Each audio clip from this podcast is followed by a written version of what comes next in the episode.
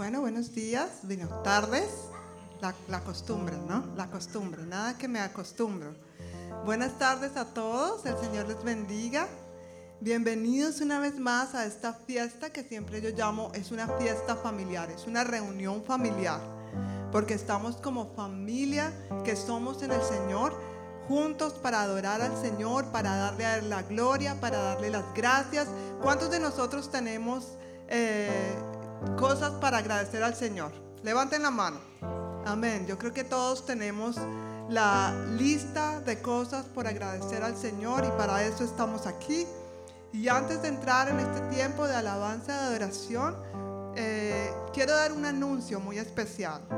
El último fin de semana de julio de este mes vamos a tener un servicio especial, un servicio familiar que va a ser en el patio de la familia Martínez, en el patio de la casa del pastor. Ahí nomás, cruzando el parqueo, vamos a tener allí nuestro servicio familiar y para ese día quiero pedirles que por favor se inscriban.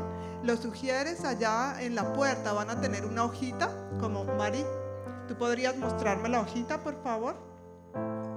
Una hojita como esa que tiene Mari donde van a apuntar su nombre, van a apuntar el nombre de ustedes o la familia y van a, pensar en un platillo en el cual puedan traer y compartir para ese día. Entonces vamos a tener un servicio diferente, vamos a, compartir como familia que somos y también al final vamos a compartir un platillo. Entonces no te lo pierdas por favor, riega la voz, invita a otras personas, va a ser un tiempo de gran bendición para seguir adorando juntos al Señor como familia que somos. Amén.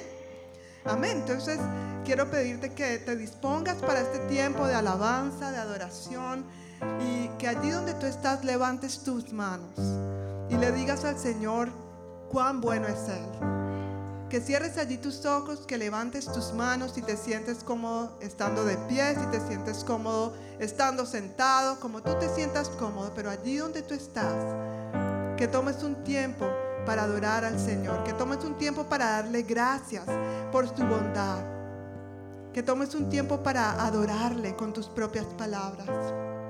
Gracias Señor.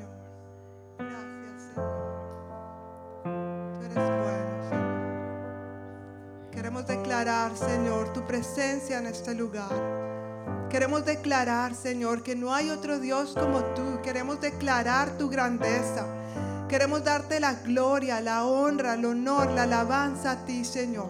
Levantamos a ti nuestras manos. Levantamos a ti nuestras voces. Levantamos a ti nuestros corazones, Señor. Te damos a ti la gloria, Señor. Te damos la honra, Padre. Tú lo mereces, Señor. Y hoy, Señor, entregamos nuestra vida y nuestro corazón. Queremos declarar, queremos declarar en este momento que nuestro corazón no tiene temor porque creemos en ti, creemos en tus promesas. Y en esta tarde, si tú vienes aquí cargado, vienes con alguna necesidad, vienes con algo de temor, de ansiedad, de, inseguridad, el Señor quiere que tú sepas que puedes confiar en Él que puedes confiar en sus promesas, que Él tiene un plan para ti, un plan de victoria, un plan de gozo, un plan de bendición. Así que quiero animarte a que en esta tarde tú puedas declarar eso. Quiero que tú digas con todo tu corazón, Señor, no hay temor porque creo en ti, no tengo duda, porque tú eres fiel a tus promesas. Amén. Amén. Vamos a decir todos. No hay temor,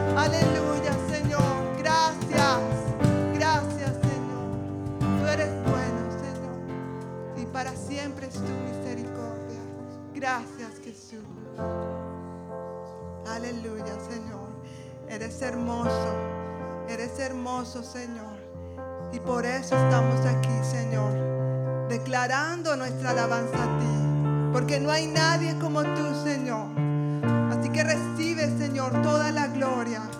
Gracias.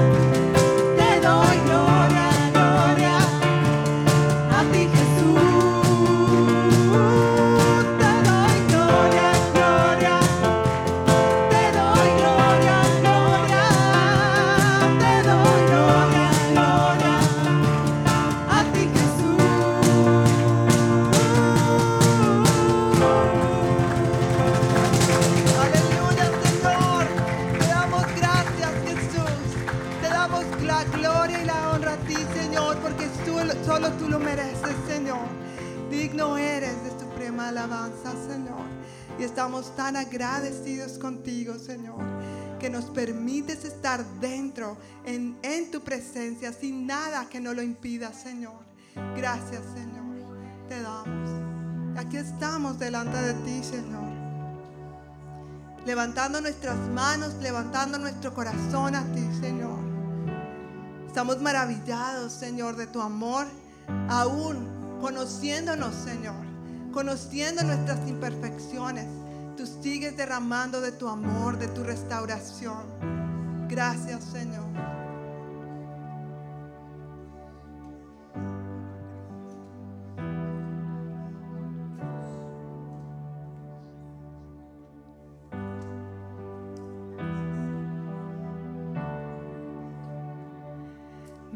sento ante te.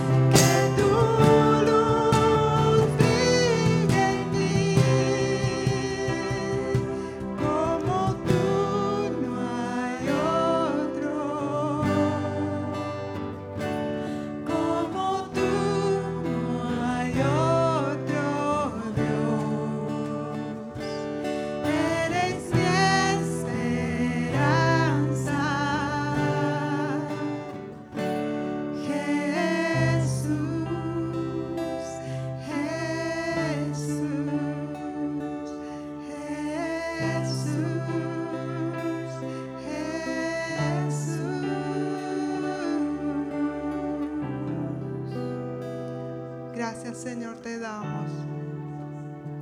Porque no hay nadie como tú, Señor. Recibe la gloria, recibe la honra, recibe el honor, Señor, en este momento, no solamente con nuestras palabras, sino con nuestro corazón, Señor. Te adoramos.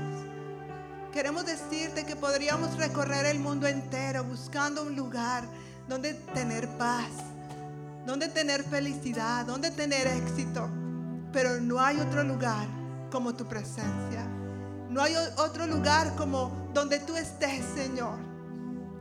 Así que en este momento, Señor, recibimos tu gracia, recibimos tu poder y te damos toda la gloria a ti, Señor. Y te damos las gracias por permitirnos entrar con esta confianza a tu presencia, Señor. Tú eres Dios. No hay nadie como tú, Jesús. Queremos decirte que te damos a ti la gloria y con esta misma actitud de adoración y alabanza, yo quiero pedirte que vamos a, tomar un momento para los diezmos y las ofrendas. Así que con esta misma actitud, que tú puedas decir, Señor, tú eres el Dios de mis finanzas, tú eres el Dios de lo que tú nos das. Y que pases aquí al frente a depositar tu ofrenda y que tú des la gloria al Señor con eso que el Señor te da. Y dile, pídele al Señor, Señor, ayúdame a ser buen mayordomo de las riquezas, de las cosas que tú me das, para poder alabarte y bendecirte con esto también. Amén.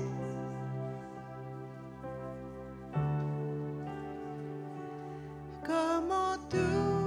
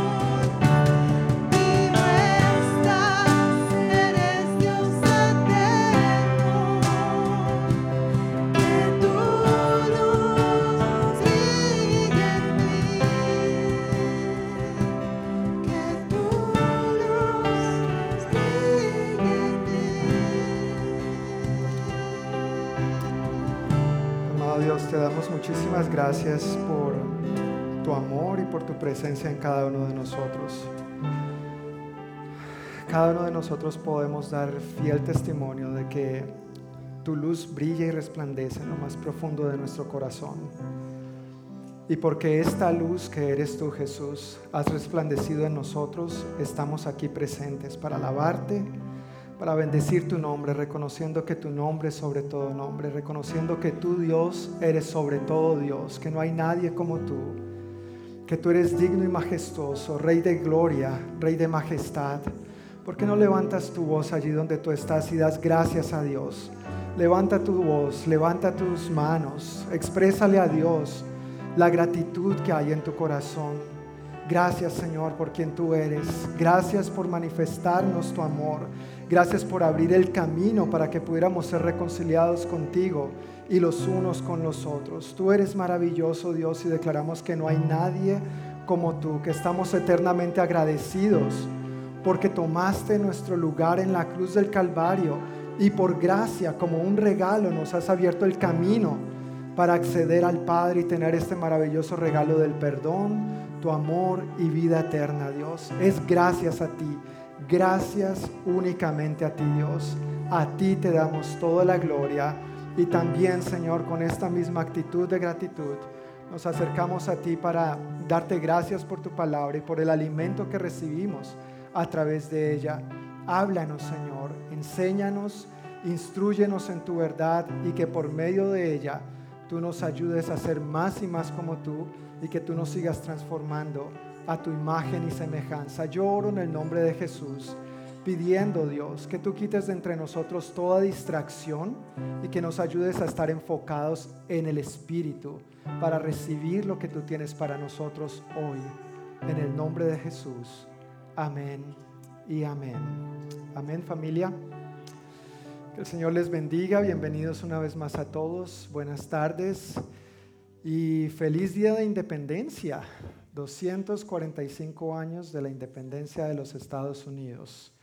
245 años de esta nación y nosotros, los que tenemos a Cristo Jesús, podemos saber también lo que es vivir en libertad, no solamente de una, en una nación o bajo la bendición de una nación libre, pero bajo la bendición de la libertad que tenemos en Cristo Jesús. Amén. Él pagó por tu rescate, Él pagó por el mío, y ahora nosotros no solamente podemos disfrutar la independencia de la nación en la que vivimos o de la que eres si naciste aquí, pero también disfrutar la libertad con que Cristo nos ha hecho libres, no solamente para esta tierra, pero para la eternidad. Y eso no se compara con nada ni con nadie. Pueda que para lo demás exista Mastercard, pero para esto no. Amén. Para todo lo demás puede existir Mastercard, pero para esto no, no hay nada que se le compare. Pues hoy yo decidí hacer una pausa en nuestra serie de enseñanzas sobre el Evangelio de Marcos, porque durante varias semanas he tenido eh, una palabra en mi corazón, un sentir en mi corazón que he querido compartir.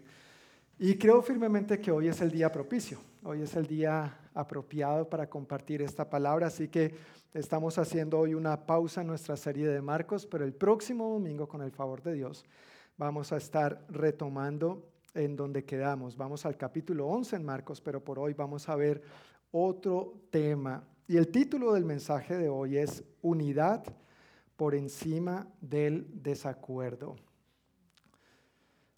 Tú puedes bajarle un poquitito aquí arriba, se escucha muy, muy alto, por favor.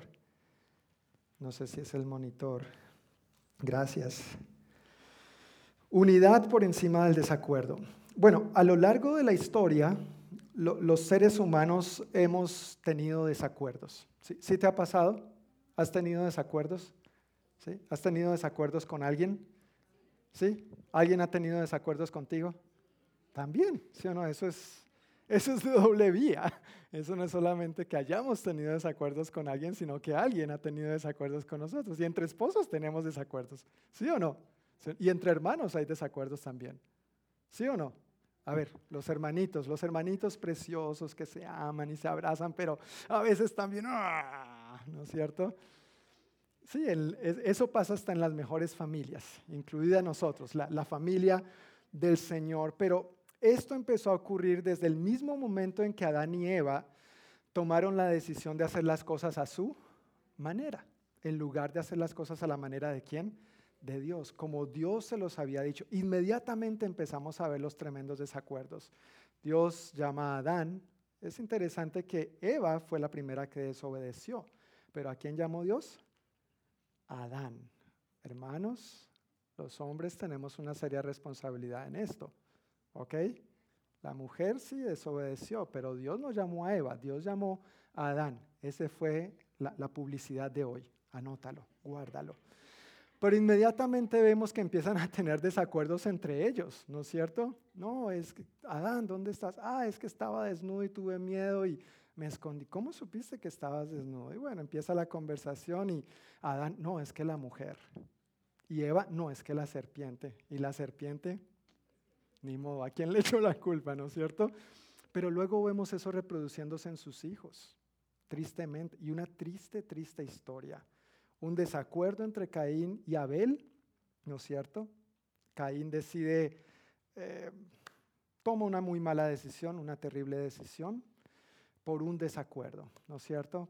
Motivado por la envidia, los celos, permitió que esa amargura se arraigara ahí, tomó una terrible decisión y obviamente Dios le pregunta por su hermano, así como llamó a Adán, ahora le pregunta a Caín, ¿dónde está tu hermano? Ah, ¿acaso yo soy guarda de mi hermano? Pues la respuesta es sí, la respuesta era sí, pero él no, no sé, como si Dios no supiera, ¿no es cierto? Qué, qué ingenuo Caín todavía. Pero a partir de ahí vemos los desacuerdos a lo largo de la historia de toda la humanidad y a todo nivel. Por tratarse de una condición en el corazón del ser humano, nosotros vamos a experimentar desacuerdos mientras estemos en esta tierra. Entonces, uy, gracias. Si, tú esperabas que este sermón terminara, no, no vamos a experimentar desacuerdos, lo siento. De una vez permíteme aterrizarte y decirte, no, mientras estemos en esta tierra, vamos a experimentar desacuerdos.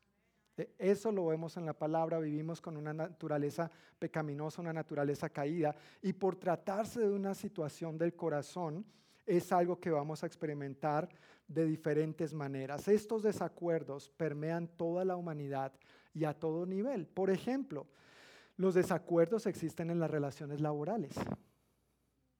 ¿Sí o no? ¿Hay desacuerdos entre compañeros de trabajo? Sí. ¿Hay desacuerdos entre jefes y subalternos? ¿Hay desacuerdos entre subalternos y jefes? ¿Hay desacuerdos entre jefes? Sí, e, eso pasa. Hay desacuerdos en las relaciones de amistad. ¿Has tenido algún desacuerdo alguna vez con algún amigo, una amiga? ¿Sí o no? Aunque sea un buen amigo, uno ha tenido un desacuerdo. ¿Sí o no?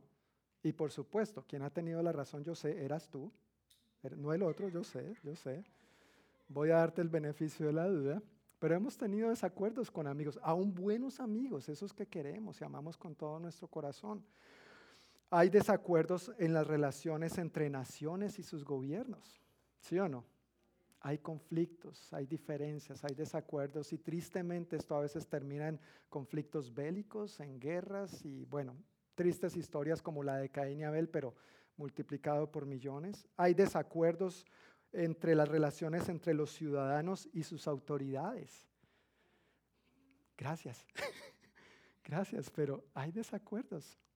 No estamos 100% de acuerdo con todo lo que dicen o hacen nuestras autoridades, ¿sí o no? Y nuestras autoridades seguramente tampoco están 100% de acuerdo con todo lo que nosotros, los ciudadanos, decimos o hacemos. Y hay un conflicto ahí, hay una diferencia, un desacuerdo constante. ¿Y qué decir de las relaciones en la familia? ¿Hay desacuerdos en la familia? Gracias. Sí, señor. Sí, señora. Mi esposa, para los que no saben, mi esposa acaba de decir, sí, señor. Hay desacuerdos. Y como ustedes bien me han escuchado decir una otra vez, frecuentemente mi esposa dice blanco, yo digo negro y por supuesto yo tengo la razón porque sujeta, no, así no, eso no es bíblico, no, no, no es obligado, no es obligado. Pero hay desacuerdos en la relación matrimonial, hay desacuerdos a veces en la crianza de los hijos, hay desacuerdos en situaciones de gustos personales y preferencias personales. Eso es parte de la vida, hay desacuerdos, como mencioné hace un momento, entre los mismos hermanos, de parte de los hijos hacia los padres. Y por supuesto, y para terminar esta lista de, de ejemplos, hay desacuerdos en la familia, en el Señor también. La iglesia. Amén. Gracias por ese amén, ese único amén. Más alto para que quede grabado, que no fui yo. Pero hay desacuerdos en esta familia también, en la familia del Señor. ¿Sí o no? Tranquilo, no te voy a pedir que levantes la mano ni te voy a preguntar, pero hay desacuerdos. Hay desacuerdos porque tenemos gustos, preferencias diferentes, maneras de hacer las cosas, de decir, y eso es parte de esta vida mientras estemos en esta tierra. Ahora, algo que sí les puedo asegurar, algo que sí les puedo prometer es que en el cielo no va a ser así. Eso sí, pero mientras estemos en esta tierra, les puedo prometer que van a ver. en el cielo será otra historia y será diferente. Nosotros como iglesia, nosotros como la gran, hermosa y santa familia del Señor, también experimentamos desacuerdos. Recuerda que la palabra santo desde la perspectiva bíblica no significa perfecto.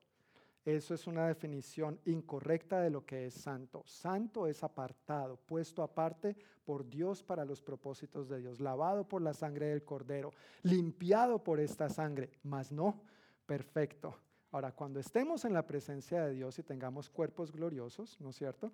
Ya será otra historia. Pero mientras estemos en esta chuletica, aquí, linda que tú y yo tenemos, en esta carnita que a veces quiere hacer más de la cuenta, vamos a experimentar desacuerdos, porque tú tienes un punto de vista y el que está a tu lado, sí, el que está a tu lado, tiene otro. Y yo también. Entonces, ¿qué hacemos? Tenemos que ver cómo resolver estos conflictos. Ahora, en el caso de la iglesia, yo no me refiero a desacuerdos sobre, sobre lo que Dios en su palabra claramente ya ha establecido. O sea, lo que Dios en su palabra dice que es blanco es blanco.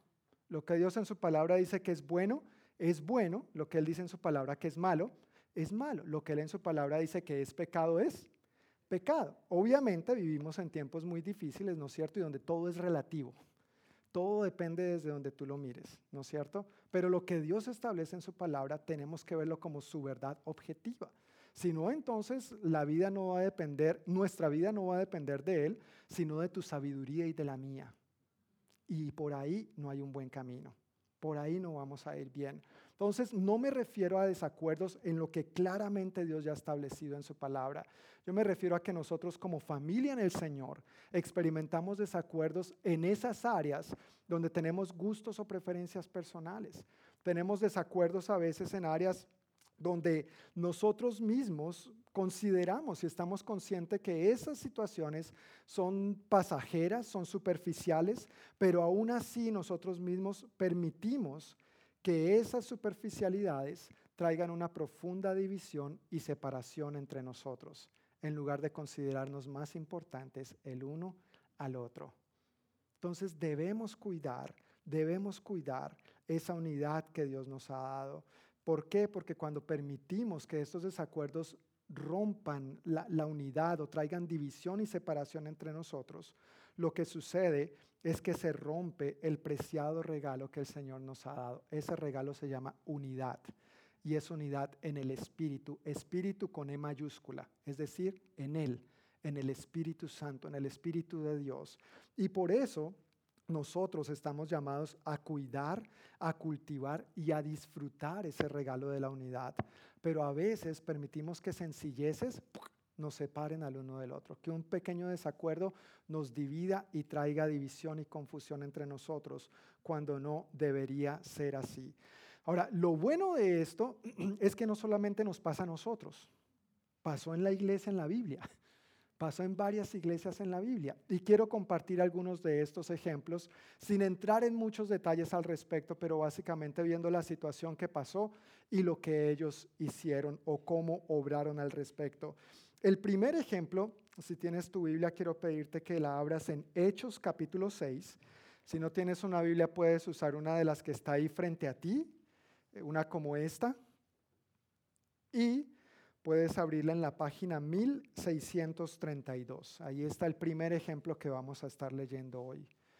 Hechos capítulo 6, versículos 1 al 7. ¿Ya estamos ahí? Ya casi. Hechos 6, 1 al 7. Bueno, dice así la palabra de Dios. Al multiplicarse los creyentes rápidamente, hubo muestras de descontento. ¿Hubo muestras de qué? De descontento. En otras palabras, hubo desacuerdos. Los creyentes que hablaban griego se quejaban de los que hablaban hebreo. A veces las iglesias bilingües tienen sus desafíos. Los creyentes que hablaban griego se quejaban de los que hablaban hebreo, diciendo que sus, viudas eran discriminadas en la distribución diaria de los alimentos. De manera que los doce convocaron a todos los creyentes a una reunión. Dijeron, nosotros los apóstoles deberíamos ocupar nuestro tiempo en enseñar la palabra de Dios y no en dirigir la distribución de alimento. Por lo tanto, hermanos, escojan a siete hombres que sean muy respetados, que estén llenos del espíritu y de sabiduría. A ellos les daremos esta responsabilidad. Entonces nosotros, los apóstoles, podremos dedicar nuestro tiempo a la oración y a enseñar la palabra. A todos les gustó la idea y eligieron a Esteban, un hombre lleno de fe y del Espíritu Santo, a Felipe, a Prócoro, ahí tienes un buen nombre para tu, propio, tu próximo hijo, Prócoro, a Nicanor, a Timón, a Parmeneas y a Nicolás de Antioquía, quien anteriormente se había convertido a la fe judía. Estos siete hombres fueron presentados ante los apóstoles, quienes oraron por ellos y les impusieron las manos.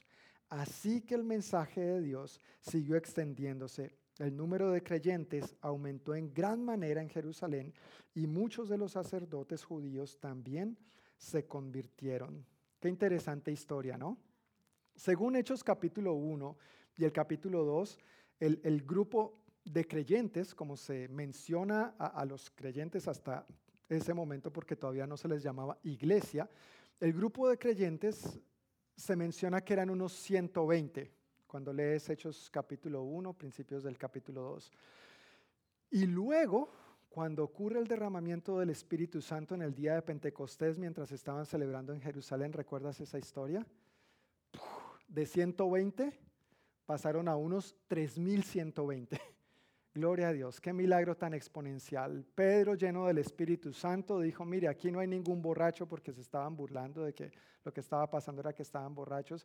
Y él dice, no, aquí no estamos borrachos. Aquí lo que está pasando es que se está cumpliendo la promesa que Dios nos había dado por medio del profeta Joel. Les predica el Evangelio y por lo menos unos tres mil aceptan a Jesús como su Señor y Salvador. Y esos tres mil, si seguimos leyendo la historia, inmediatamente se bautizan inmediatamente se bautizan. Por ahí vienen los bautismos en agua por si no te has bautizado. ¿Hace cuánto aceptaste a Cristo? Tal vez ya es hora de que te bautices, ¿no es cierto? Inmediatamente esta gente se bautizó. Entonces pasamos de un grupo de 120 a un grupo de unos 3.120, imagínate. Ahora, no todos vivían en Jerusalén, quizá una buena parte vivían afuera, asumimos que regresaron a sus pueblos, pero un buen número obviamente se quedó ahí. Ahora, esta historia está ocurriendo en Hechos capítulo 6 y el versículo 1 dice que el número de los creyentes había aumentado rápidamente.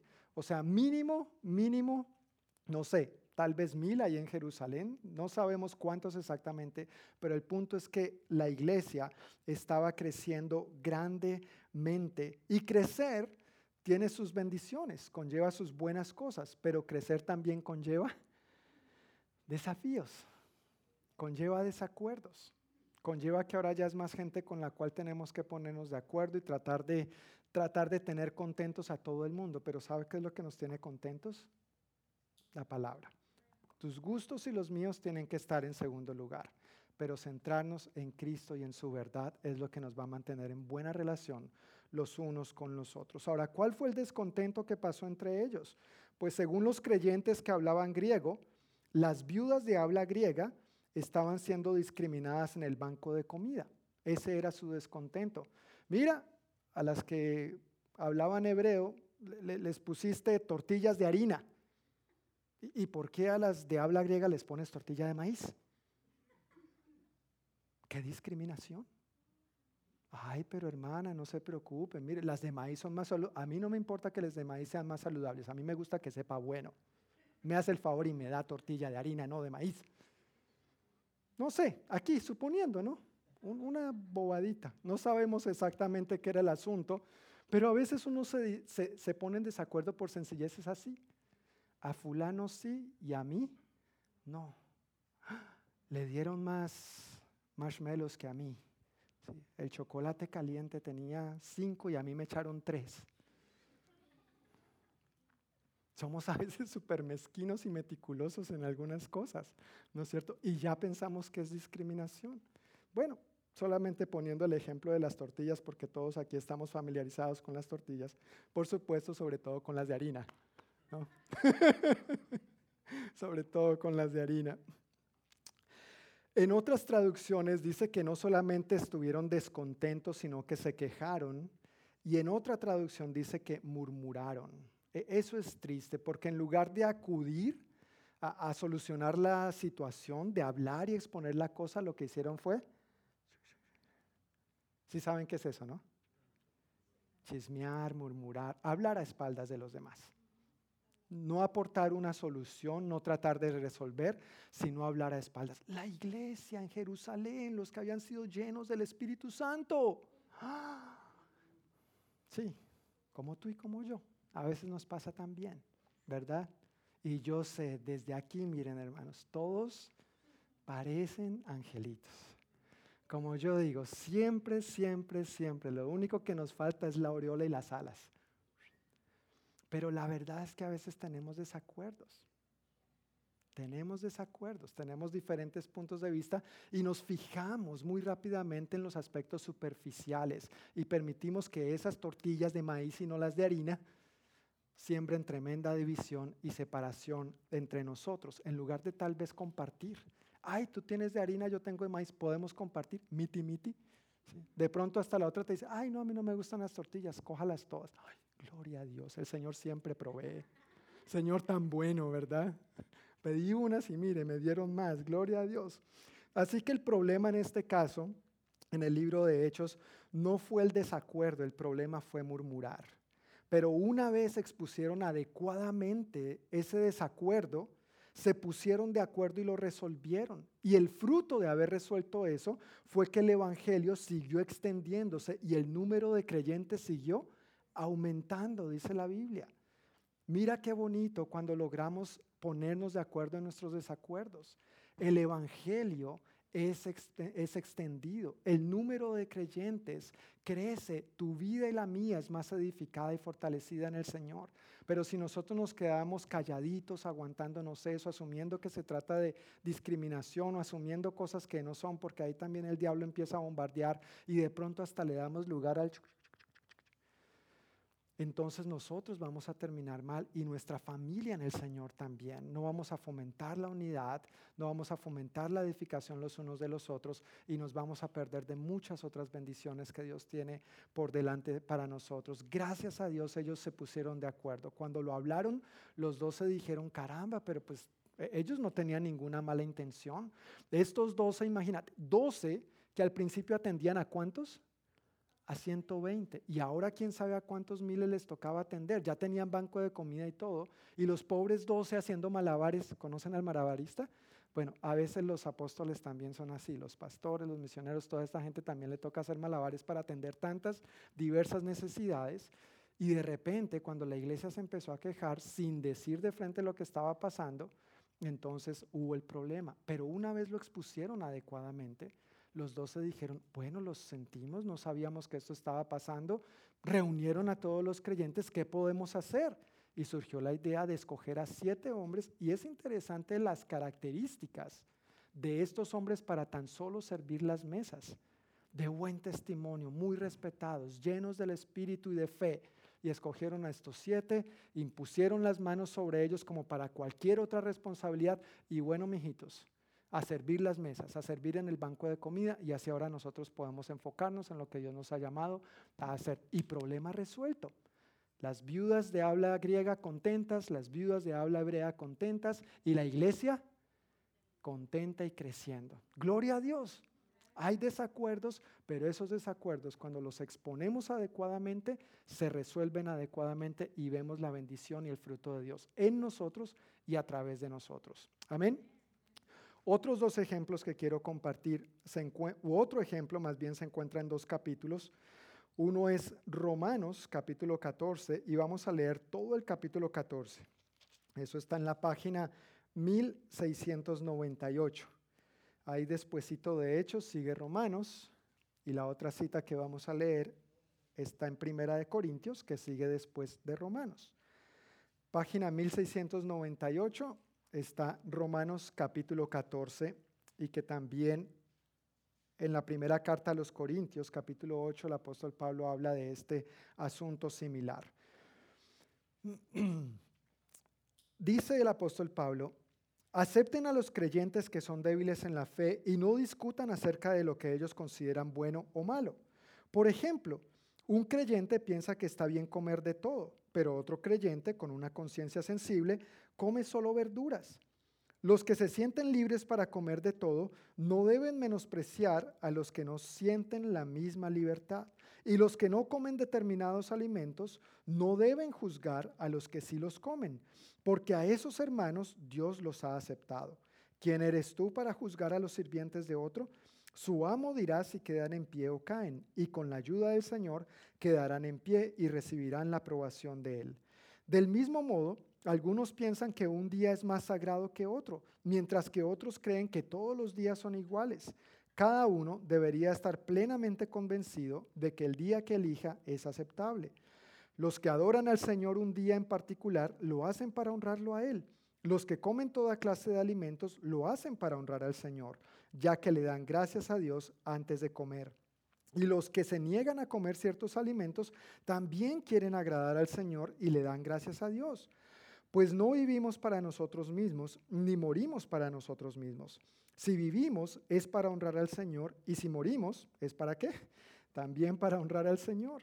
Entonces, tanto si vivimos como si morimos, pertenecemos al Señor. Cristo murió y resucitó con este propósito, ser Señor de los vivos y de los muertos. ¿Por qué entonces juzgas a otro creyente? ¿Por qué menosprecias a otro creyente? Recuerda que todos estaremos delante del tribunal de Dios, pues dicen las escrituras, tan cierto como que yo vivo, dice el Señor, toda rodilla se doblará ante mí y toda lengua declarará, lealtad a Dios. Es cierto, cada uno de nosotros tendrá que responder por sí mismo ante Dios. Así que dejemos de juzgarnos unos a otros. Por el contrario, propónganse vivir de tal manera que no causen tropiezo ni caída a otro creyente. Yo sé y estoy convencido por la autoridad del Señor Jesús que ningún alimento en sí mismo está mal. Pero si alguien piensa que está mal comerlo, entonces para esa persona está mal y punto.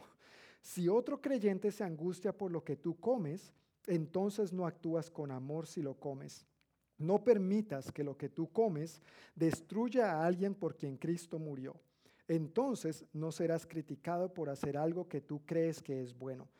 Pues el reino de Dios no se trata de lo que comemos o bebemos, sino de llevar una vida de bondad, paz y alegría en el Espíritu Santo. Si tú sirves a Cristo con esa actitud, agradarás a Dios y también tendrás la aprobación de los demás. Por lo tanto, procuremos que haya armonía en la iglesia y tratemos de edificarnos unos a otros. No destruyas la obra de Dios a causa de lo que comes. Recuerda que todos los alimentos están permitidos. Lo malo es comer algo que haga tropezar a otro. Es mejor no comer carne, ni beber vino, ni hacer ninguna otra cosa que pudiera causar que otro creyente tropiece. Tal vez crees que no hay nada malo en lo que haces, pero manténlo entre tú y Dios. Benditos son los que no se sienten culpables por hacer algo que han decidido que es correcto. Pero si tienes dudas acerca de si debes o no comer algo en particular, entonces es pecado comerlo, pues no eres fiel a tus convicciones. Si haces lo que crees que está mal, pecas. En la Reina Valera dice que el que, que el que, lo que, gracias, lo que no proviene de fe, es pecado, tal vez como tú estás más, más familiarizado con este último versículo. Y Primera de Corintios capítulo 8, en una situación similar, el apóstol Pablo explica lo siguiente. Este capítulo es más cortico, tranquilos, más cortico. Ahora, con respecto a la pregunta acerca de la comida que ha sido ofrecida a ídolos, es cierto, sabemos que, entre comillas, todos tenemos conocimiento sobre este tema. Sin embargo, mientras que el conocimiento nos hace sentir importantes, es el amor lo que fortalece a la iglesia.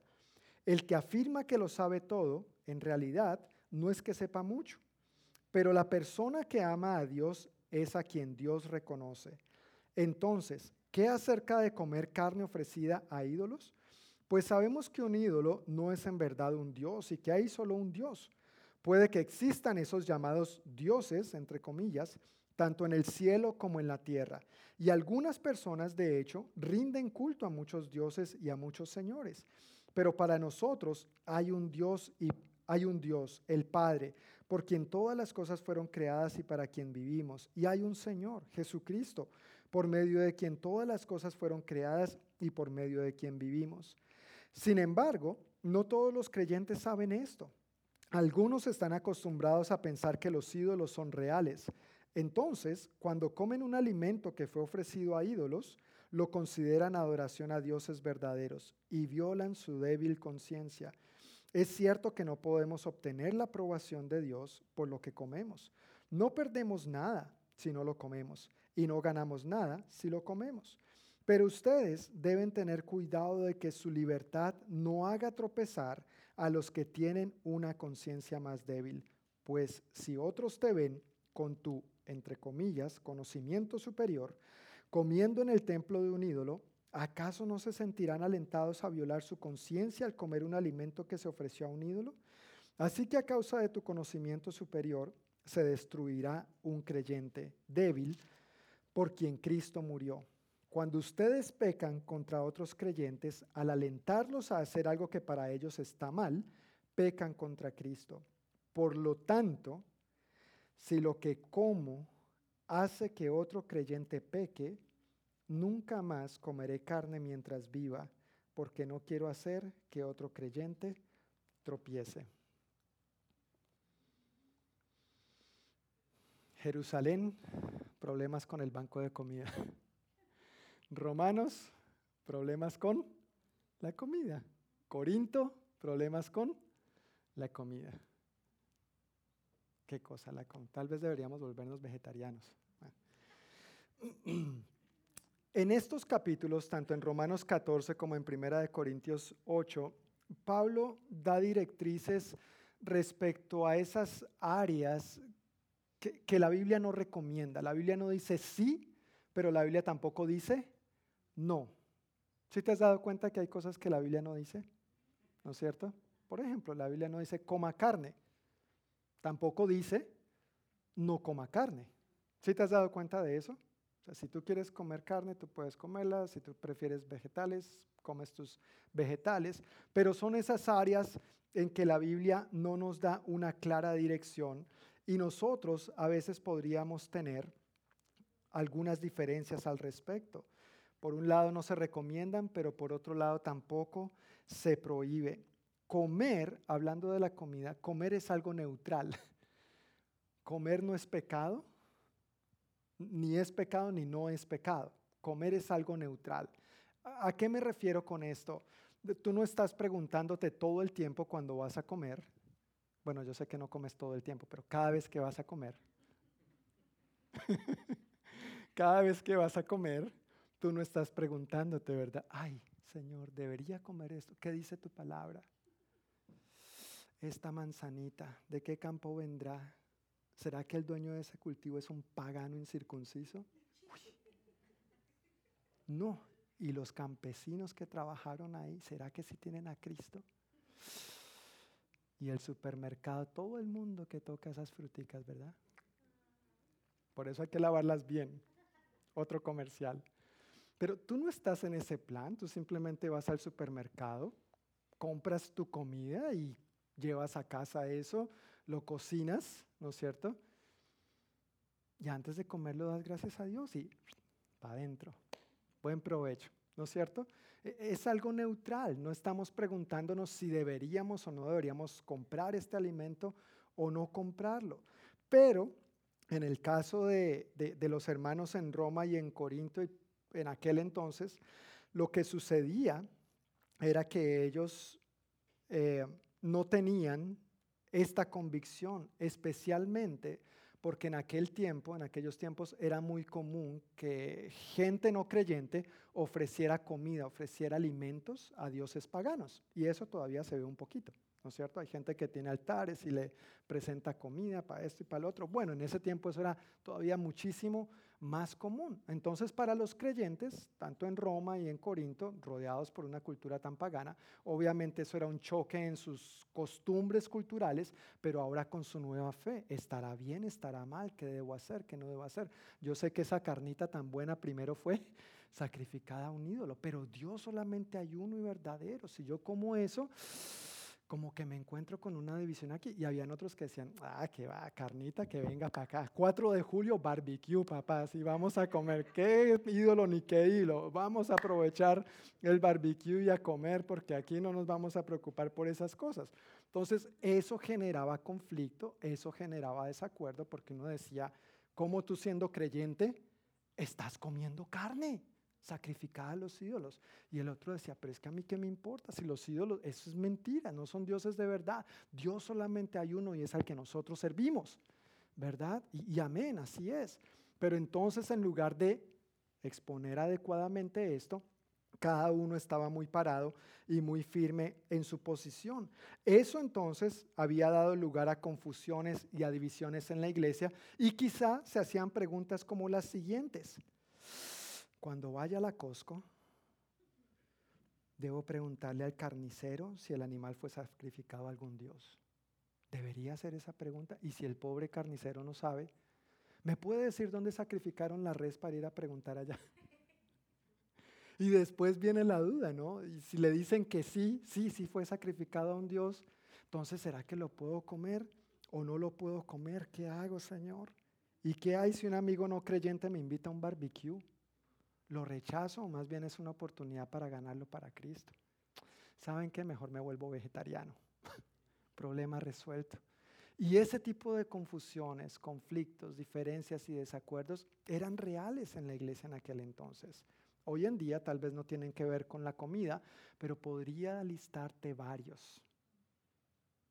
Y uno le da risa, ¿no es cierto? Pero hay desacuerdos muy superficiales donde unos tiran para un lado, otros para otro, en lugar de buscar el punto de equilibrio o el punto de acuerdo, de acuerdo a lo que nos dice la palabra de Dios. Con mucha gracia el apóstol Pablo en todos estos dos capítulos, y por eso quise leerlos completo, para tener un contexto más amplio. Con mucha gracia el apóstol Pablo explica muy bien la libertad que tenemos. Cada uno tenemos libertad. Si usted prefiere vegetales, si usted quiere ser vegetariano, hermano, sea vegetariano, Dios lo bendiga. Y por ahí más de uno está diciendo, te reprendo, Satanás. A mí no me venga a negociar con mi carnecita. Pero si otro quiere ser carnívoro, que disfrute su carne. ¿Sí o no? Tenemos libertad y el apóstol Pablo está explicando eso con mucha gracia y tratando de ponerlo en un balance para ambas partes. Pero también el apóstol Pablo es claro en por lo menos dos aspectos, dos responsabilidades de índole personal para cada uno de los creyentes. Frente a este asunto de la libertad no quiere decir que, ah, como yo tengo libertad, entonces yo voy a hacer lo que yo quiera y que no me importen los demás. No quiere decir que como tú y yo tenemos libertad en Cristo, entonces no nos deben importar los demás y yo voy a vivir como me dé mí. No, no, no, no, no se trata de eso. Esta libertad conlleva por lo menos, hay mucho más para andar en estos capítulos indudablemente, pero algo que podemos sacar en común de Romanos 14 y de Primera de Corintios 8 es que hay por lo menos dos aspectos de responsabilidad personal que el apóstol Pablo nos da a los creyentes en los términos de la libertad que tenemos en Cristo para estos asuntos. El primero de ellos está en el versículo 5 y 23 de Romanos 14. Dice, del mismo modo, algunos piensan que un día es más sagrado que otro, mientras que otros creen que todos los días son iguales. Perdón, se me olvidó mencionar, eso era otro asunto en Roma en ese entonces. No, el día del Señor es tal, y no era solamente el día del Señor, sino las festividades judías. Estos son los días sagrados y estos son los días especiales. Y hoy en día hay gente que piensa que los días santos son solo los que se llaman semana santa. Y si eso es lo que cree, pues bueno, que Dios le bendiga, pero en realidad todos los días son santos, todos los días tienen el mismo valor y el mismo significado y deberían tenerlo dentro de nosotros como creyentes. Todos mis días son para vivirlos como lo que soy, que somos en Cristo santos. No perfectos, pero santos, apartados para Él y no solamente en aquella semana que llamamos Semana Santa. Ok, cada uno, continuando en el versículo 5 de Romanos 14, dice, cada uno debería estar plenamente convencido de que el día que elija es aceptable. Me gusta más realmente como lo dice en la nueva versión internacional, dice, cada uno debe estar firme en sus propias convicciones. cada uno debe estar firme en sus propias convicciones. Es dice opiniones, si mal no recuerdo, pero la palabra más acertada para esa palabra en, griego es convicciones, ni siquiera opiniones. Opiniones tenemos muchas, pero la convicción, lo que es mi convicción después de haber orado, después de haber buscado a Dios, después de haber tomado consejo, después de quizá haber investigado, ah, no es que sí, como mucha carne podría afectarme en esta área de mi salud, si como muchos vegetales podría afectarme, aquí yo inventando, podría afectarme en esta otra área de mi salud. Entonces, después de haber orado y tomado consejo, ¿cuál es la convicción que yo tengo de parte del Espíritu de Dios en mi vida para estas áreas donde la Biblia no nos da una clara dirección? Cada uno debe estar firme en sus propias convicciones y vuelve y lo menciona al final en el versículo 23. Si tienes dudas acerca de si debes o no comer algo en particular, entonces es pecado comerlo, pues no eres fiel a tus qué? Convicciones. Está hablando de convicciones. Si haces algo que crees que está mal, pecas. La convicción respecto a estos asuntos es muy importante y tú tienes que estar firme en lo que tú consideras que es lo correcto para ti. Independientemente de, de lo que los demás piensen, digan o no te digan, tú tienes, porque un día tú y yo vamos a rendir cuentas es a Dios, no al hermano, no a la hermana. Vamos a rendirle cuentas es a Dios. Entonces, el primer aspecto de responsabilidad que el apóstol Pablo trata aquí es que cada uno debemos estar firme en nuestra propia convicción respecto a esos asuntos que no son tan claros en la Biblia. Y en Primera de Corintios, capítulo 8, versículo 3, el último versículo, encontramos este otro aspecto de responsabilidad personal que tenemos cada uno de los creyentes.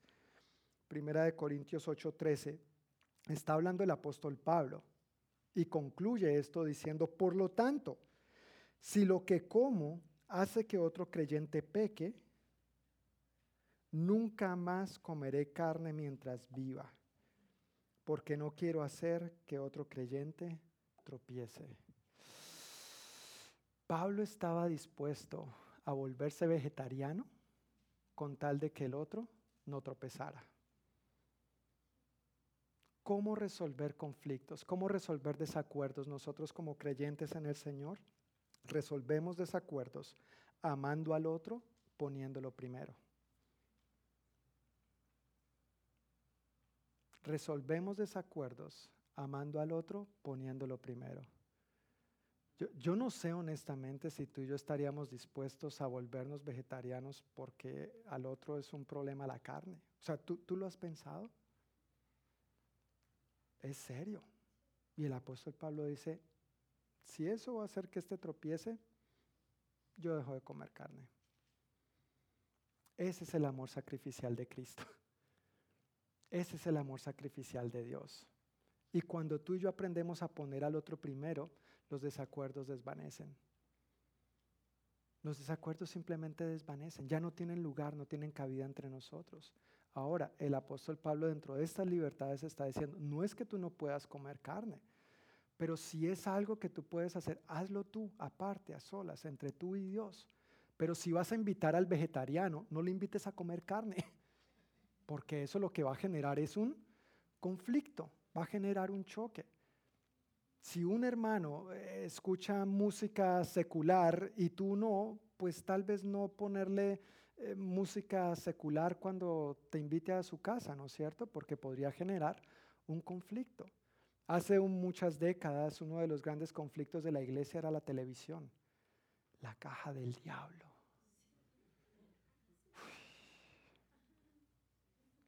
Bien, no, los cristianos no vemos televisión. Ahora, hoy en día yo no sé cómo le dirían, porque como ya no es una caja, sino planito, ¿no es cierto? ¿Cómo le dirían? No, no tengo ni idea, ¿no es cierto? ¿Cómo? La ventana, sí, del diablo. ¿No es cierto? Y por supuesto, después cuando surgió la computadora, el internet, la música, imagínense cuando yo iba como misionero para la República Dominicana, la tierra del merengue, señores, la tierra del merengue, donde en las iglesias la alabanza eh, eh, es merengue, tambora y güere. No me crean, yo no bailo tan bueno. No me crean. Pero el baile es uno de esos asuntos, ¿no es cierto? Y claro, claro, hay que entender el contexto de lo que es bailar hoy en día, especialmente si se trata de cierto tipo de música. Pero yo recuerdo antes de salir como misionero para la República Dominicana y un ministro, yo no sé de dónde salió, dijo que el merengue era del diablo. La, música es de Dios. Eh, lo que el ser humano quiere, el, el sentido, la intención que el ser humano quiera darle a la música es otra cosa pero todo ha sido creado por Dios y para Dios. Amén. Pero obviamente hay que entender que algunos tienen una conciencia débil frente a eso y otros no. Entonces yo tengo que ser muy sabio en cómo procedo respecto a cada uno de estos hermanos de acuerdo a sus convicciones personales y de acuerdo a las mías. Pero lo que el apóstol Pablo está diciendo aquí es, mira, si eso le va a hacer tropezar, yo lo dejo de hacer. Yo lo dejo de hacer para él no necesariamente que yo lleve una doble vida, pero si yo quiero disfrutar mi carnita, yo la voy a disfrutar, pero no voy a invitar al vegetariano para que lo haga tropezar y lo haga renegar de Dios y de la iglesia y de estos hipócritas y por aquí y por allá, como muchas veces pasa.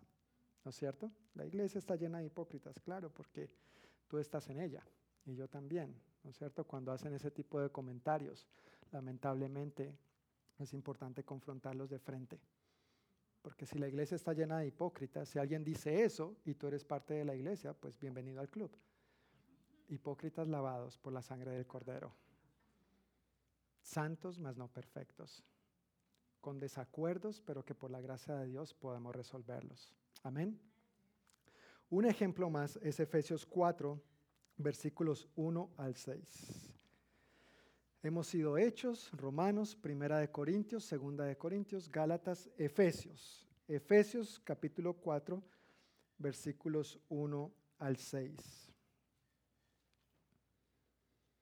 Este sí traté de acortarlo lo más que pude porque en realidad la historia viene desde el capítulo 2. Entonces lo vamos a leer, esos seis versículos, pero luego te voy a dar un, un recuento, un resumen. Efesios 4 está en la página 1756. Efesios 4, 1 dice así. Por lo tanto, yo, prisionero por servir al Señor, les suplico que lleven una vida digna del llamado que han recibido de Dios, porque en verdad han sido llamados. Sean siempre humildes y amables, sean pacientes unos con otros y tolérense las faltas por amor hagan todo lo posible por mantenerse unidos en el Espíritu y enlazados mediante la paz. Pues hay un solo cuerpo y un solo Espíritu, tal como ustedes fueron llamados a una misma esperanza gloriosa para el futuro. Hay un solo Señor, una sola fe, un solo bautismo, un solo Dios y Padre de todos, quien está sobre todos, en todos y vive por medio de todos. No obstante, él nos ha dado a cada uno de nosotros un don especial mediante la generosidad de Cristo. Perdón, me pasé hasta el versículo 7. Pero lo que estaba pasando en Éfeso era que los creyentes judíos estaban tratando de imponer a los creyentes gentiles, a los no judíos, sus tradiciones, principalmente la tradición de la circuncisión. Y lo otro que estaban tratando de imponerle los judíos a los creyentes gentiles era la ley. Tienes que guardar la ley de Moisés. Básicamente les dirían algo así como, si tú no te circuncidas y si tú no guardas la ley de Moisés, tú no eres un verdadero creyente. Tú no eres un verdadero cristiano. O sea, necesitas a Cristo y encima hacer ciertas cosas. Cristo es suficiente. Amén. Cristo fue el que murió en la cruz por ti y por mí. Cristo fue el que pagó el precio por tus pecados y los míos. No la circuncisión, no guardar la ley. Cristo es el Salvador, no tus obras ni las mías, por más buenas que sean. Entonces, esa era la posición de parte de los creyentes judíos hacia los creyentes gentiles. Pero los creyentes gentiles pensaban que las tradiciones, algunas de las tradiciones y fiestas que observaban los judíos eran costumbres raras y algunas hasta locas. ¿Por qué habrían de circuncidarse? ¿Por qué tantas leyes? ¿Por qué tantos mandamientos? Esto no es por gracia, no es un regalo de Dios. ¿Por qué esto? ¿Por qué aquello? ¿Por qué el otro? ¿Por qué no comen cerdo? ¿Qué judíos tan raros? El cerdo es rico, por si no sabías. pero ellos se asombraban de que los judíos no comieran cerdo. Ay, ese puerquito tan bueno, pero esto se lo pierden. Entonces, había entre estas dos etnias, entre estos dos grupos de creyentes, ese tire y jale en la iglesia de Éfeso. Jerusalén, Roma, Corinto, Éfeso. Jerusalén, Roma, Corinto, Éfeso. El apóstol Pablo viene explicándoles desde el capítulo 2, eh, es verdad, antes de Cristo habían muchas diferencias, habían muchas separaciones. Ustedes eran unos, ustedes eran otros, eran prácticamente como el agua, el agua y el aceite, no había nada que los pudiera juntar. Pero en Cristo, el apóstol Pablo les empieza a explicar, en Cristo quiero que sepan que tanto judíos como gentiles hemos sido reconciliados con Dios. Gracias a Cristo podemos estar en paz con Dios. Ese es un primer aspecto de la obra de Jesús en la cruz. Pero les sigue explicando. Lo segundo, ¿saben qué, judíos y gentiles? Es que la obra de Cristo en la cruz no solamente nos reconcilia y nos pone en paz con Dios, sino que también nos reconcilia y nos pone en paz los unos con los otros. Y es donde dice, de los dos pueblos ha hecho uno solo. Ya no hay judíos ni gentiles. En Cristo somos uno solo. Yo sé que nosotros procedemos de diferentes nacionalidades, pero indistintamente de tu nacionalidad y la mía, en Cristo somos uno solo. Y somos ciudadanos del cielo, es lo que dice la Biblia. Y un día vamos a pasar la eternidad allá. Y esa es nuestra verdadera ciudadanía, la eterna, no solamente la terrenal. Estoy agradecido por tu nacionalidad y por la mía, claro que sí. Pero tenemos que fijarnos más que en lo superficial. Tenemos que ir a lo eterno e ir a la raíz e ir a lo que es de fondo. Bajo ese contexto, capítulo 2, capítulo 3, entonces el apóstol Pablo ahora entra al capítulo 4 y les dice, por lo tanto, por lo tanto, y el versículo que yo quiero resaltar es el versículo 3 del capítulo 4. Hagan todo lo posible por mantenerse unidos en el Espíritu y enlazados mediante la paz. ¿Qué debemos hacer, hermanos? Todo lo posible por mantenernos unidos en el Espíritu. En la nueva versión internacional dice, esfuércense, porque Dios sabe que la unidad requiere esfuerzo. No es verdad que vamos a cuidar, a mantener y a disfrutar la unidad entre nosotros si no trabajamos por la unidad que Dios nos ha dado. Ahora, no es unidad que nosotros producimos, no es unidad que nosotros creamos. Nosotros no podemos hacer eso. Esa unidad está en qué? ¿En quién? En el Espíritu. Gracias a Cristo Jesús es que nosotros podemos disfrutar esto. Es Él el que verdaderamente nos puede dar este sentir, esta convicción y este compromiso por la unidad, ya que es un regalo de parte de Dios. Cuando tú y yo recibimos un regalo, ¿qué hacemos? Lo, agradecemos, ¿verdad? Lo, disfrutamos, lo destapamos y empezamos a disfrutarlo. No lo dejamos a un lado y lo cuidamos apreciamos a ese que nos da el regalo. Igualmente, Dios quiere que nosotros apreciemos este regalo de unidad que nosotros tenemos en Cristo Jesús y que podemos disfrutar porque cada uno de los creyentes tenemos el Espíritu de Dios morando en nosotros. Por eso es unidad en Él espíritu con E mayúscula. No está hablando de tu espíritu del mío, está hablando del Espíritu Santo, del Espíritu de Dios. Él es el que nos puede realmente mantener unidos, pero es nuestra tarea, es nuestra responsabilidad velar, cuidar, fomentar, cultivar, disfrutar esa unidad y no permitir que pequeñeces, que simplezas, que cosas superficiales nos dividan y nos separen cuando Cristo y su obra por nosotros es más importante.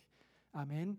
Esto es lo que Dios nos invita en su palabra. Tenemos la tremenda responsabilidad de evitar que ese regalo de unidad se rompa.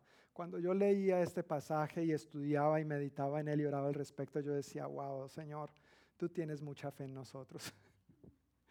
Dios confía en ti y en mí bastante para que esto lo cuidemos adecuadamente. Amén. Para que no lo echemos por la borda. Ahora, estos son tres ejemplos claros. Vuelvo y repito, Jerusalén, Roma, Corinto, Efeso, Éfeso. No te creas, no te creas que Federal Way es la excepción. Por favor, no te creas que Federal Way es la excepción. También pasa en nuestros días, pasa entre nosotros, pasa en TNT, pasa en la vida real, dice el comercial de televisión. Pero ustedes no ven televisión porque es la caja del diablo. Perdonen mi, mi, debilidad, mi debilidad, ¿no es cierto? Tengan misericordia con el creyente débil. Pero en palabras del Señor Jesús, estos ejemplos, lo anterior que hemos visto, se resume perfectamente en el mandamiento más importante y que luego el apóstol Pablo también condensa de una manera única y excepcional. En Marcos capítulo 12 está ese mandamiento más importante, que seguramente la mayoría de nosotros ya conocemos de memoria. ¿Cuál es el mandamiento más importante? Amar a Dios y amar al prójimo como a mí mismo, ¿verdad? Marcos capítulo 12, versículos 28 al 34, dice, uno de los maestros de la ley religiosa estaba allí escuchando el debate. Se dio cuenta de que Jesús había contestado bien, entonces le preguntó, de todos los mandamientos, ¿cuál es el más importante? Jesús contestó, el mandamiento más importante es, escucha, oh Israel, el Señor nuestro Dios es el único Señor.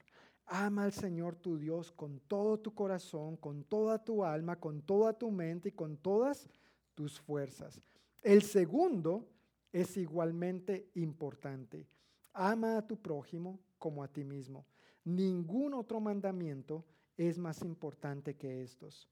El maestro de la ley religiosa respondió, bien dicho maestro, has hablado la verdad al decir que hay solo un Dios y ningún otro. Además, yo sé que es importante amarlo con todo mi corazón y todo mi entendimiento y todas mis fuerzas y amar a mi prójimo como a mí mismo. Esto es más importante que presentar todas las ofrendas quemadas y sacrificios exigidos en la ley.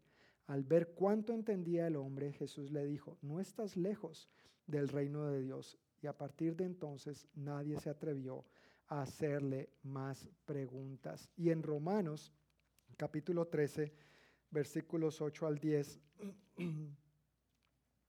dice el apóstol Pablo, esto está en la página 1698. No deban nada a nadie, excepto el deber de amarse unos a otros.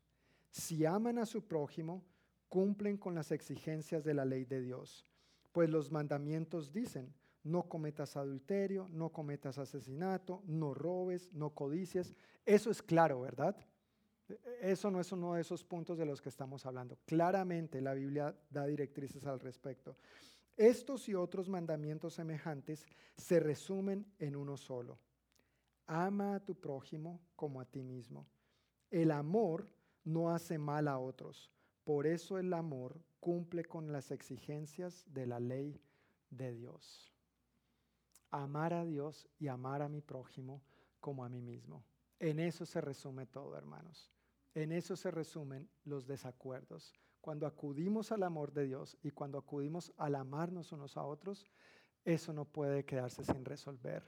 A la luz del amor de Dios, al exponerlo a la luz, cualquier diferencia, cualquier desacuerdo es resuelto en su amor, en su gracia, con su sabiduría. En últimas, todo lo que somos, decimos y hacemos está basado en y es el fruto de amar a Dios y a nuestro prójimo o no. Y eso es lo que yo quisiera que tú te quedes, con eso es con lo que yo quiero que tú te quedes, no solo en la mente, pero en tu corazón. En últimas, todo lo que tú y yo decimos, somos y hacemos descansa en si amamos a Dios y amamos a nuestro prójimo como a nosotros mismos. De allí depende todo lo demás, de allí fluye todo lo demás y eso es lo que marca la diferencia en tu vida, en la mía y en cualquier desacuerdo que nosotros pudiéramos tener. Llegando a este punto, tal vez tú te estés preguntando, bueno, John, al grano, después de 45 minutos. al grano, ¿y qué tiene que ver todo esto con nosotros? Bueno, tiene que ver todo tiene que ver todo, porque nosotros no somos diferentes de los hermanos en Jerusalén, ni de los hermanos en Roma, ni de los hermanos en Corinto, ni de los hermanos en Éfeso. Nosotros luchamos con estas cosas también y a veces nos ofendemos muy fácilmente y nos sentimos por lo que el otro dijo o no dijo. por lo que dijo o cómo lo dijo, si me miró o no me miró, si me saludó o no me saludó. Y somos como muy quisquillosos, muy sensibles en algunas áreas. Y de esas cosas superficiales a veces hacemos un gran lío. Permitimos que se siembre entre nosotros una profunda división y obviamente conlleva una gran separación y nos olvidamos de que en Cristo somos uno. De los dos pueblos, judíos y gentiles, Él ha hecho uno solo. En Cristo Él nos ha reconciliado consigo mismo, pero nos ha reconciliado los unos con los otros. Que nuestras diferencias más bien nos edifiquen, nos animen a ser mejor, que nos ayuden a valorarnos lo, diferentes que somos, las riquezas, las riquezas que hay entre nosotros. No tenemos por qué juzgarnos ni menospreciarnos los unos a los otros. Si tú tienes unos gustos y el otro tiene otros, gloria a Dios, pues entre todos nos gustan más cosas, ¿verdad? Pero yo no tengo por qué tratar de imponerte mis gustos o mis preferencias, ni tú tienes por qué tratar de imponerme los tuyos. En cuanto a lo que la Biblia no es clara, necesitamos ponernos de acuerdo y respetarnos en la ley del amor, en la ley del amor. Esto tiene que ver bastante con todos nosotros porque durante, no solamente con nosotros como iglesia local, como congregación, pero con toda la iglesia a lo largo y ancho del planeta Tierra, durante el último año y medio, la, la iglesia ha sufrido mucho de diferentes maneras. Y hablando de nosotros puntualmente en el estado de Washington, los últimos 15 meses han sido difíciles. Desde que llegó este virus, empezó la pandemia, se empezaron a tomar medidas, el gobierno tratando de dar recomendaciones, cada quien teniendo sus propias opiniones, obviamente, y queriendo hacer lo que a veces mejor le pareciera, no necesariamente pensando en el bien del otro o en amar al prójimo como a sí mismo. Pero estos últimos 15 meses nos han puesto a prueba como creyentes y, han puesto de manifiesto nuestras diferencias y nuestros desacuerdos en cosas superficiales. la pandemia un día se va a acabar, pero nosotros estaremos juntos por la eternidad. El virus vino y un día esa cuestión se va a acabar con el favor de Dios. Pero tú y yo somos más importantes que ese virus, que las restricciones, que las políticas, que si esto, que si lo otro, que si aquello. No podemos pretender tapar el sol con un dedo y debo reconocer que en ocasiones hemos manejado esas diferencias y esos desacuerdos de buena manera pero también tengo que decir que a veces no lo hemos manejado de la mejor manera. Y cada uno hemos estado muy firme en nuestra posición en lugar de de pronto dejar de comer carne por amor al otro. Exigiendo mis derechos, viendo desde mi punto de vista, en lugar de servir al otro. Sin embargo, este tiempo también ha revelado cosas buenas Dios en su infinita gracia nos ha ayudado a mantenernos en Él. Amén. Si no, no estaríamos aquí. Si no, no estaríamos aquí. Pero indudablemente una verdad es que este tiempo ha revelado si el creyente, tú y yo, individualmente hablando, tú y yo como individuos, y la iglesia, colectivamente hablando, está cimentada sobre la roca para muchos creyentes, tristemente, estos 15 años fueron la excusa perfecta. ¿Perdón? ¿Qué dije yo?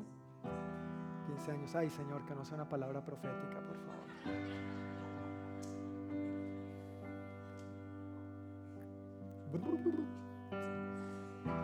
Estos 15 meses, gracias mi vida. Estos 15 meses.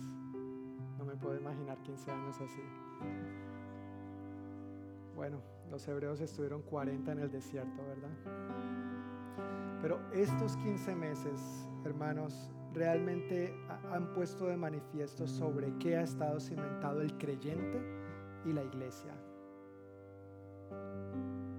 Y cada quien ha tenido sus propias opiniones, sin tener en consideración a los demás ni a los que tan arduamente han trabajado para poder hacer lo mejor posible durante este tiempo. Y, no puedo negarles que eso duele y entristece. Eso duele y entristece. No, no lo digo por mí solamente, lo digo por todos los que han sembrado antes que mí. Porque es como si el fruto se hubiera desperdiciado. Es como si todo el tiempo, horas de trabajo, de oración, de, de, servicios, de alegría, de regocijo, de servir el uno al otro, es como si se hubieran tirado por la borda. Y entonces surgen comentarios que en lugar de hablarlos de frente y exponerlos adecuadamente, simplemente se, abra, se habla las espaldas. Y eso duele, eso hiere, eso lastima. Por más creyente, santo que tú y yo seamos, también somos seres humanos y tenemos sentimientos. Y es triste que una situación efímera, pasajera y superficial haya sembrado tanta discordia, tanta división y tanta separación en la iglesia en este tiempo.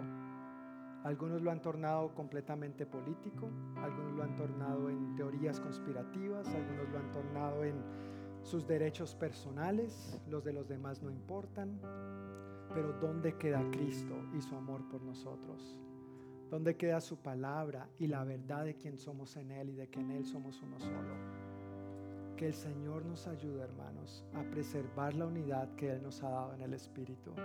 Que el Señor nos ayude a guardarnos la espalda los unos a los otros. Y por esa razón yo quiero invitarnos, yo, yo, me incluyo ahí, no es de aquí para allá la invitación, pero uno de los aspectos que yo quiero invitarnos a poner en práctica esta palabra es que frente a cualquier diferencia o desacuerdo, tú y yo tengamos la confianza y la transparencia de comunicar eso adecuadamente. Y cuando me refiero a comunicarlo adecuadamente, me refiero qué decir, cómo decirlo y a quién decirlo. El hecho de que tú o yo estemos ofendidos no nos da el derecho de ponernos sobre los demás, ni tratar mal a los demás, ni gritar mal, mal gritar a los demás. Tenemos que tener cuidado de qué vamos a decir y cómo lo vamos a decir, pero también a quién se lo vamos a decir. Si esa persona no está directamente relacionada en el asunto o si esa persona no tiene la autoridad para intervenir, eso es murmuración. Eso es chisme, no quiero decorarlo, así de claro y pelado. Si tú hablas de otro de tus hermanos, no para resolver, no hablas con él directamente, eso es murmurar, eso es chisme y no quiero disfrazarlo. Es así, punto, pare de contar. Mateo 18 nos dice que hablemos directamente con esa persona. Si no presta atención, ok, lleva un testigo. Si no presta atención, ok, alguien con autoridad para que intervenga y resuelva el asunto. Cuando vivimos bajo esta luz, cuando vivimos bajo esta transparencia, estamos cuidando la unidad que tenemos en el Espíritu. No podemos darle lugar al diablo frente a nuestros desacuerdos, no podemos darle ventaja al enemigo frente a nuestras diferencias. Sin embargo, yo sé que el más profundo deseo de tu corazón y el mío, y esto sí lo declaro proféticamente, es amar a Dios y amar a los demás. Amén. Ponernos de acuerdo y resolver cualquier diferencia para que nosotros, su iglesia, sigamos siendo edificados y su reino siga siendo extendido. La razón por la que tú y yo estamos aquí es porque estamos en misión con Jesús para ver a los perdidos salvados y discipulados. Pero si nosotros no caminamos en este nivel de transparencia, ¿cómo van a llegar otros aquí a ser restaurados? ¿Cómo van a llegar otros aquí a ver la diferencia? ¿Cómo van a llegar otros aquí a ver que tú y yo somos un reflejo del amor, la fidelidad, el amor, la unión que tenemos en Cristo Jesús? Tú y yo necesitamos prestar atención a esto. Lo segundo en que yo quiero invitarnos a, a aplicar esto tiene que ver con otro asunto que ha traído gran división a la iglesia durante estos 15 meses, no años. Y son las restricciones, ¿verdad? Que nuestros gobernantes tratando de cuidarnos han tratado de llevar a cabo de la mejor manera. Eh, sí, de la mejor manera. No voy a entrar en detalles en algunos sentidos, en otros yo tengo mis opiniones, mis convicciones personales. No tiene que ver con la palabra, por eso no voy a usar el púlpito para eso Pero obviamente han tratado de cuidarnos, sin embargo esto ha traído también mucha disensión en, la iglesia. Es triste como el uso del tapabocas o no usarlo trajo tanto conflicto entre los creyentes. Sí, lamentablemente unos se enojaban porque los otros no lo estaban usando y los que no lo estaban usando se enojaban porque porque están creyendo estas mentiras entre creyentes. Y, y, no estoy hablando de nosotros, puntualmente de eso sí no estoy hablando de nosotros, porque una de las cosas que yo sí me siento tan bendecido y tan orgulloso de ustedes es de que esa parte de mi trabajo me lo hicieron tan fácil durante este tiempo. Yo agradezco que con ninguno de ustedes yo no tuve ningún conflicto de esa índole. No hubo ningún desacuerdo y cuando de pronto fue necesario hablar con alguien respecto a alguno de estos asuntos o cualquier otro, con un muy buen corazón cada quien recibió el ánimo o la corrección si fue necesario, pero a diferencia de otros pastores con los que yo he hablado y he escuchado, los pobres han tenido unos dolores de cabeza terrible Básicamente, acá se sientan los que no quieren usar mascarilla y aquí los que sí usan mascarilla. O tenerlos en, en salones separados porque podrían casi casi ser como una pelea de gallos. Entonces, gracias a Dios que ese no ha sido nuestro caso. Gracias a Dios que ese no ha sido nuestro caso. Yo estoy muy agradecido de verdad con Dios y con cada uno de ustedes que pastorear estos 15 meses ha sido sencillo gracias a su obediencia y su misión en ese sentido. Hermanos, esto es lo que vamos a hacer, esto es lo que nuestros gobernantes nos están dirigiendo a hacer. Vamos a hacerlo, vamos a cuidarnos responsable, responsablemente y en la medida de lo posible. Pero al mismo tiempo, muchas de estas medidas, si bien cierto eran razonables, por el otro lado muchas no han sido razonables tampoco. Entonces muchos creyentes pensaban, no, es que no voy a la iglesia porque la iglesia, en la iglesia me contagio. Pero si están en el parque, si están en el supermercado, hay que salir a trabajar, porque verdad, hay que salir a trabajar. Ah, voy a tomar café con mis amigos, pero en la iglesia no, porque en la iglesia me contagio. Cuando en la iglesia hemos sido lo más responsables posibles. Tenemos nuestro ventilación trabajando al máximo, 8 a 10 veces por hora. Tú no estás respirando aire reciclado, estamos respirando aire fresco todo el tiempo. Nos estuvimos reuniendo en el santuario para poder sentarnos seis pies aparte los unos de los otros, con cintas y todo. Tratamos de animar, no de obligar, porque no somos la policía del tapabocas pero tratamos de animar el uso del tapabocas. Teníamos desinfectante todo el tiempo, los salones se desinfectan antes y después de cada uso, los baños se limpian súper bien, pero en la iglesia me contagio. Y una de las cosas por las que yo estoy tan agradecido con Dios, hermanos, es que a lo largo de estos 15 meses, en ninguna de nuestras reuniones nadie se ha contagiado del coronavirus. Eso no es motivo de gratitud a Dios. Eso no es motivo de dar gloria a Dios. Él nos ha guardado, Él ha escuchado nuestra oración. Los que nos hemos contagiado, nos contagiamos en otra parte. Nos contagiamos en otro tipo de reunión. Y aún algunos de ustedes, sin tener coronavirus, pero al sentirse mal, muy sabia, prudentemente, y por amor al otro, por amor a los demás, dijeron, me quedo en casa para evitar, para prevenir y de pronto fomentar, para no fomentar desacuerdos. Así que muchas gracias, iglesia por hacer esto tan bien y de una manera tan y tan llevadera. Sin embargo, llegamos al final de las restricciones. Nuestro gobernador levantó las restricciones el pasado miércoles y ahora nosotros como iglesia pues hemos determinado también que el uso del tapabocas es a criterio y discreción personal de cada quien. Es la convicción personal de cada uno. No es algo que vamos a estar fomentando, pero tampoco es algo que vamos a estar desanimando. La Biblia no dice use tapabocas en tiempos de pandemia. tampoco dice no lo use. Entonces, ¿qué tenemos que hacer? Ponernos de acuerdo y tomar medidas razonables. La vacuna es otro asunto que me han preguntado y a algunos de ustedes con mucha confianza les he dado mi punto de vista personal, mi convicción personal, como es personal, no voy a usar el púlpito para eso, pero eso es un asunto de orar. Es un asunto de orar y tomar tu convicción personal. ¿Me vacuno o no me vacuno? Algunos están a favor, algunos están en contra. haga lo que Dios le dirija a hacer porque es su responsabilidad personal delante de Dios. No es la responsabilidad de la iglesia, no es la responsabilidad del pastor, no es la responsabilidad de los demás. Tú y yo tenemos que buscar a Dios en estos asuntos con toda seriedad, con toda diligencia y entonces tomar nuestra decisión y estar firme en lo que es nuestra convicción. Pero ninguno de nosotros podemos estar tratando de imponer a los demás, use tapabocas o no use tapabocas. Ninguno de nosotros debemos tratar de imponer a los demás, vacúnese o no se vacune, porque eso es un asunto personal de cada quien.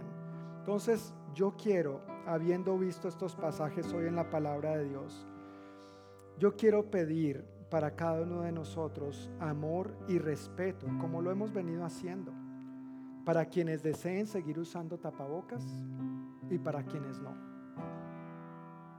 Pido amor y respeto para quienes deseen vacunarse y para quienes no. A la larga, Dios sigue siendo nuestro Dios. Con vacuna o sin vacuna, con tapabocas o sin tapabocas, Dios sigue siendo nuestro Dios. Amén. Pero que esos asuntos no se tornen en una división o en una separación tan grande que dejen de fomentar la unidad que nosotros ya tenemos en Cristo Jesús. Lo que sí vemos en estos asuntos es que caen en la categoría de convicción personal. Y frente a esos asuntos de convicción personal, debe primar la unidad por encima del desacuerdo. Debe primar la unidad que ya tenemos en Dios por encima del desacuerdo. Entonces, básicamente a partir de hoy, en nuestras reuniones de, iglesia, si usted quiere usar tapabocas, úselo, pero si usted no quiere usarlo, no lo use. Si usted se quiere sentar pegadito al otro, siéntese, si no, no se siente pegadito al otro. Es un asunto de conciencia personal para cada uno de nosotros, donde cada uno de nosotros somos responsables de buscar la dirección de Dios y hacer conforme sintamos la convicción en nuestro espíritu. Amén. Para terminar, yo quiero invitarles a que se pongan de pie y tomemos juntos la cena del Señor. Como cada primer domingo, nosotros celebramos lo que Cristo hizo por nosotros, recordamos lo que Él hizo, pero también celebramos lo que Él está haciendo y lo que Él va a hacer. Él prometió volver por su iglesia y eso es parte de nuestra celebración. También de manera particular hoy, al tomar juntos la galletita y el jugo de uva, yo veo que es una oportunidad para sellar esta palabra que hoy hemos recibido. Somos diferentes miembros, pero en Cristo somos uno solo. Amén. Y al celebrar juntos el cuerpo, la vida de Cristo, eso es lo que estamos declarando. Somos diferentes Vamos a tener desacuerdos, pero a pesar de eso, en Cristo somos uno solo. Estamos sellando esto y es lo que yo quisiera leer en Efesios capítulo 2, versículos 11 al 22. No olviden que ustedes, los gentiles, antes estaban excluidos, eran llamados paganos incircuncisos por los judíos quienes estaban orgullosos de la circuncisión, aun cuando esa práctica solo afectaba su cuerpo, no su corazón. En esos tiempos ustedes vivían apartados de Cristo. No se les permitía ser ciudadanos de Israel y no conocían las promesas del pacto que Dios había hecho con ellos. Ustedes vivían en este mundo sin Dios y sin esperanza, pero ahora han sido unidos a Cristo Jesús antes estaban muy lejos de Dios, pero ahora fueron acercados por medio de la sangre de Cristo. Pues Cristo mismo nos ha traído la paz. Él unió a judíos y a gentiles en un solo pueblo cuando, por medio de su cuerpo en la cruz, derribó el muro de hostilidad que nos separaba. Lo logró al poner fin al sistema de leyes de mandamientos y ordenanzas. Hizo la paz entre judíos y gentiles al crear de los dos grupos un nuevo pueblo en él.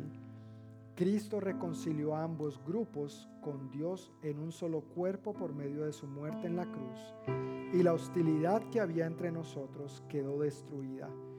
Cristo les trajo la buena noticia de paz, tanto a ustedes, los gentiles que estaban lejos de Él, como a los judíos que estaban cerca. Ahora todos podemos tener acceso al Padre por medio del mismo Espíritu Santo, gracias a lo que Cristo hizo por nosotros. Así que ahora ustedes los gentiles ya no son unos desconocidos ni extranjeros, son ciudadanos junto con todo el pueblo santo de Dios, son miembros de la familia de Dios. Juntos constituimos su casa, la cual está edificada sobre el fundamento de los apóstoles y los profetas. Y la piedra principal es Cristo Jesús mismo. Estamos cuidadosamente unidos en Él y vamos formando un templo santo para el Señor. Por medio de Él, ustedes, los gentiles, también llegan a formar parte de esa morada donde Dios vive mediante su Espíritu. Padre, decimos amén a tu palabra, dándote gracias que en ti nos has reconciliado, has abierto el camino y has hecho posible la reconciliación con el Padre, que estemos en paz contigo, pero también has hecho posible la reconciliación de los unos con los otros y que estemos en paz los unos con los otros.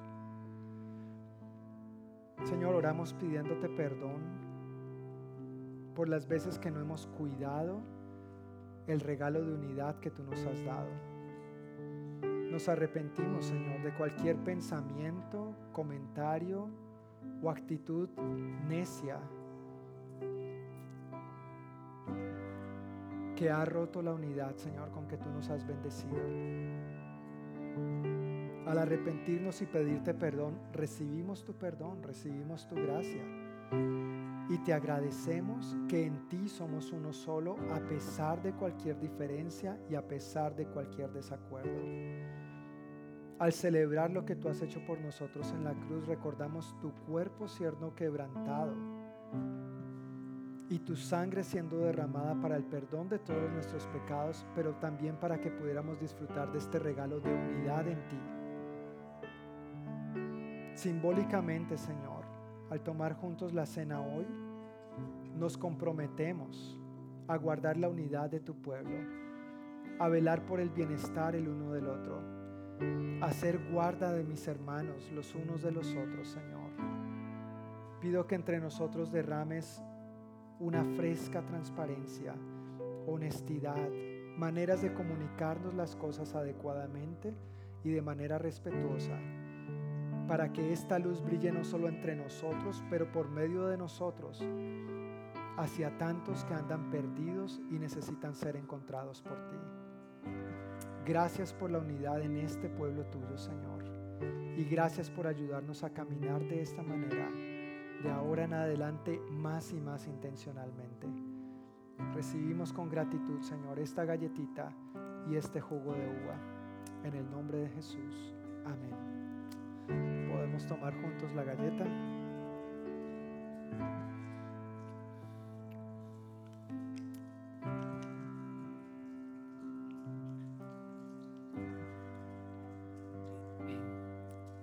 Y podemos tomar juntos el jugo de uva.